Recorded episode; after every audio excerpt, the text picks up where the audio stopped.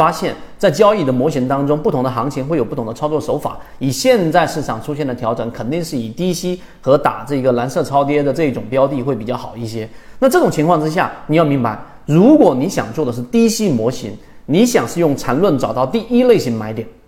或者是第二类型买点出现涨停基因，我们叫同位涨停、涨停复制这种交易模型的时候，那么这一种交易模式当中，它就绝对不可能在半年线或者年线之上。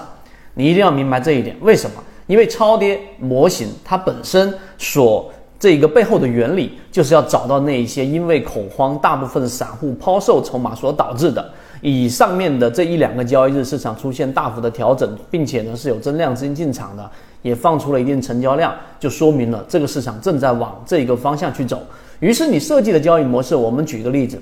超跌行情到底怎么做，对吧？第一，市场出现了群体恐慌的共振了，放量了，出现了增量资金了，出现了大幅的调整了。很多标的的筹码原来有一个非常大的一个套牢风，套牢的这个筹码峰，现在筹码峰已经稀释，甚至完全消失掉了，去哪了？割肉了。那这一个就代表上方的抛压是已经减少的。那么这种情况说明市场的共振已经形成，类似这样的标的很多。第二个。那当市场出现这种环境之下的时候，我们要去寻找的是超跌的标的。什么叫超跌？就是形成了恐慌。那么这种恐慌由我们给大家去说的超跌突破这个信号，如果你还没有获取到的话，可以找管理员老师获取。打到了蓝色的区域，这个时候呢，实际上是很少出现的，很多标的甚至半年都没有出现过。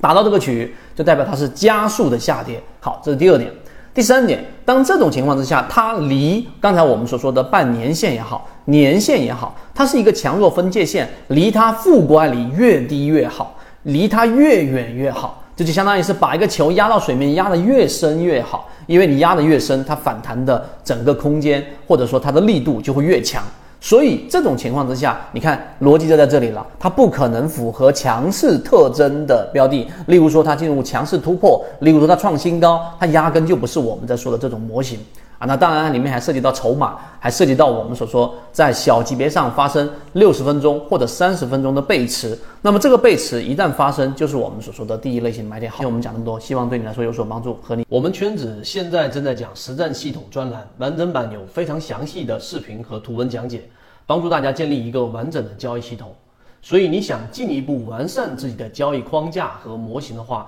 可以拿出手机一步关注“股掌之上”公众平台，加入实战圈子，进一步系统学习。